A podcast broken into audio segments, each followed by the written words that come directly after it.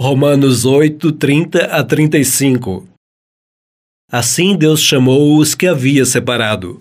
Não somente os chamou, mas também os aceitou. E não somente os aceitou, mas também repartiu a sua glória com eles.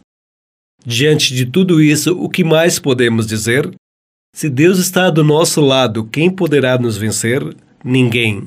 Porque ele nem mesmo deixou de entregar o próprio filho, mas o ofereceu por todos nós. Se ele nos deu o seu filho, será que não nos dará também todas as coisas? Quem acusará aqueles que Deus escolheu? Ninguém, porque o próprio Deus declara que eles não são culpados. Será que alguém poderá condená-los?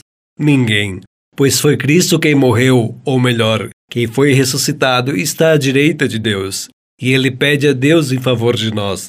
Então, quem pode nos separar do amor de Cristo?